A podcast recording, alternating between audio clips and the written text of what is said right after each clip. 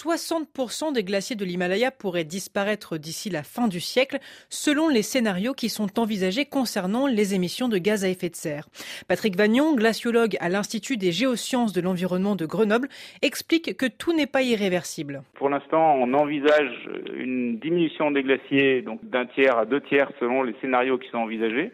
Un tiers, c'est la trajectoire qu'on suit actuellement, voire 50% de disparition des glaciers. De toute façon, il faut œuvrer pour euh, éviter qu'on aille vers une trajectoire qui s'oriente vers deux tiers de disparition des glaciers. C'est-à-dire qu'il y a une partie qui est de toute façon irréversible. Même si on arrêtait aujourd'hui toute émission de gaz à effet de serre, on aurait, vu le temps de réponse des glaciers, une diminution attendue d'au moins 25% de ces glaciers-là d'ici 2100. Donc ça, on est sûr qu'on va perdre au moins un quart de ces glaciers d'ici 2100. Par contre, euh, là où c'est complètement réversible, là où on peut agir, c'est euh, limiter le réchauffement et limiter les conséquences sur le futur. Selon le chercheur, les populations devront s'adapter en conséquence. Les glaciers reculent, les conditions météorologiques deviennent plus imprévisibles, perturbant les ressources en eau autrefois fiables dont dépendent des millions d'habitants.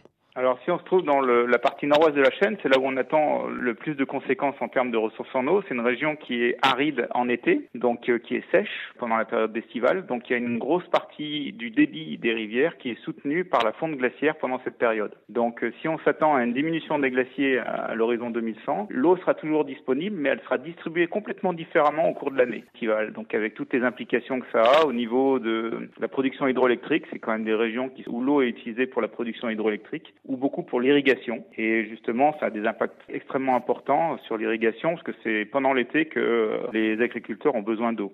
Et les implications sont différentes selon où l'on se situe dans la chaîne de montagne. C'est une réorganisation de l'économie et de la société qui est à prévoir dans certaines régions. En fait, euh, l'importance de cette contribution glaciaire, elle diminue plus on s'éloigne des glaciers, plus on s'éloigne des montagnes. Donc l'impact sur les populations dépend de où se situent euh, les populations. Plus ils sont proches des montagnes, plus ils dépendent de l'eau qui provient de la fonte glaciaire, bah, plus les impacts sont élevés.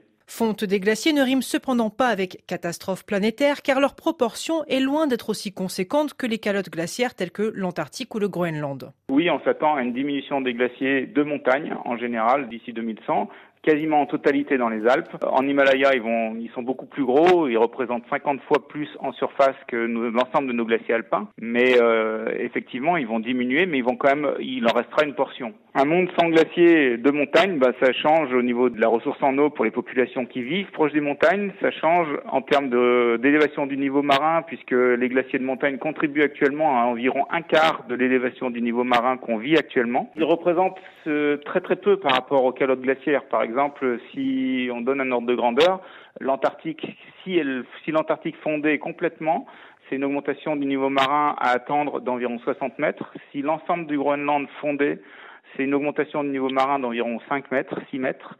Et si l'ensemble des glaciers de montagne fondaient, ça serait à peu près 60 cm. Outre l'élévation du niveau de la mer, il est tout de même urgent de diminuer les émissions de gaz à effet de serre pour éviter, par exemple, l'aggravation de la pollution de l'air liée à une augmentation des événements climatiques extrêmes que la fonte des glaciers aura causé.